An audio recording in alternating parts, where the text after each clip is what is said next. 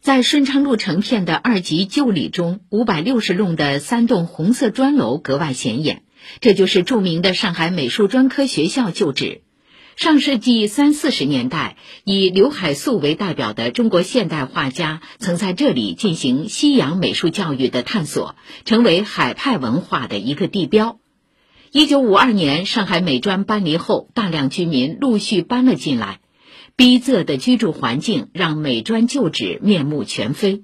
这两天，楼里一百二十五户居民房屋征收在即，他们渴望改善居住条件，也对这里依依不舍。请听报道：作别住在观海阁的日子。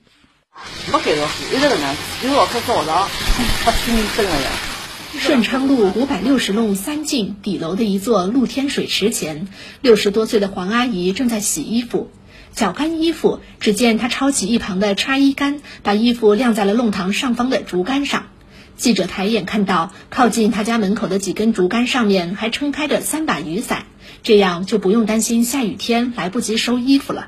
那阳伞插了海，衣裳晾了个就够。哎，老早不发，后头嘛好像下不来，什么就发补阳伞了。那么老早不发阳伞的辰光，能晾衣裳哪能晾？晾到屋里去了。哎，晾到屋里去。哎，老早就等雨了，海呀，等十几年了。上世纪八十年代，黄阿姨嫁到这里，水池旁这间二十平米不到的房子，一住就是四十年。因为改善意愿强，这次征收，一家人早早就达成意向，开始看房子了。这个对，俺们就到这个市区里向下来分弄给的。黄阿姨家所在的是当年上海美专的三号楼，曾是学生宿舍。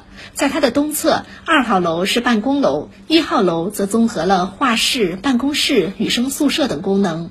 一九三二年，上海美专从乍浦路搬过来时，三栋楼分别叫做观海阁、存天阁、海荣斋。当时好几起美育探索的标志性事件都和此地有关，包括轰动一时的人体模特风波。一九五二年，学校迁址后，陆续有居民搬了进来。今年六十四岁的王先生就出生在这里。记者在一进一楼、二楼中间的阳台上见到他时，他正趴在水泥栏杆上四下张望。我从小养了这个多号头要包一低调包了吧，总会有眼不舍得的呀，对吧？还让你白毛毛跳来跳去做年毛，还是在那个得包的。和很多左邻右舍一样，王先生的父母当年在黄浦区教育系统工作，分配到两间房，各十六平米，位于一进二楼的东侧，窗户看出去就是顺昌路。经历了上百年的岁月冲刷，昔日的校舍依旧保留着最初的结构，每一层都有一条南北走向的走廊，房间沿着走廊两侧依次排开。王先生说，早些年在房间的隔墙里还发现过当年美专留下的笔记。三楼就是五间房，盖盖房子嘛，当中不是要几格个嘛？几格老早是在竹片了的，在哪面里头画图啊有呀。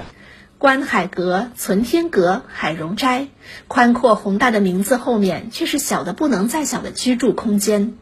王先生兄弟姐妹七人，打通的两间房里曾经摆放了三张大床，公用灶间三十多个平方，放了五个煤球炉。这些年，虽然家里只剩他们老夫妻两个居住，但外来租户越来越多，灶间肩并肩挤进了二十个煤气灶，十九个水龙头。屋里向装饰全是木头，外头买块零用嘛，屋里向装好么好了。两年等等得多方便，进出多方便。阿拉岁数大了，跑出去地铁弄都跑不能多，得买菜。下头又是菜也老便宜。听得出来，住了六十多年，王先生对老宅的感情很深。即使是已经被踩得吱呀作响的楼梯，也令他骄傲，因为那是曾经被一个个闪耀的名字踏过的地方。虽有不舍，但这几天王先生已经在着手整理。他说：“兄弟姐妹们都很豁达，也没有什么家庭纠纷。在国外工作的儿子已经为他找好了过渡的落脚点，可以安心挑选新房。我准备再买一套房子，我小人儿国外的呀，那么总归比六十五口呀。”弄堂里有人在拆卸空调外机，搬家就在眼前。收旧货的摇着铃，踩着平板车，在旧物堆里淘宝。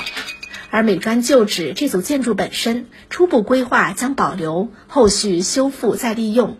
或许在未来的城市新空间，顺昌路的百年记忆就将保存在这里。以上由记者胡明珏、汤立威、赵颖文报道。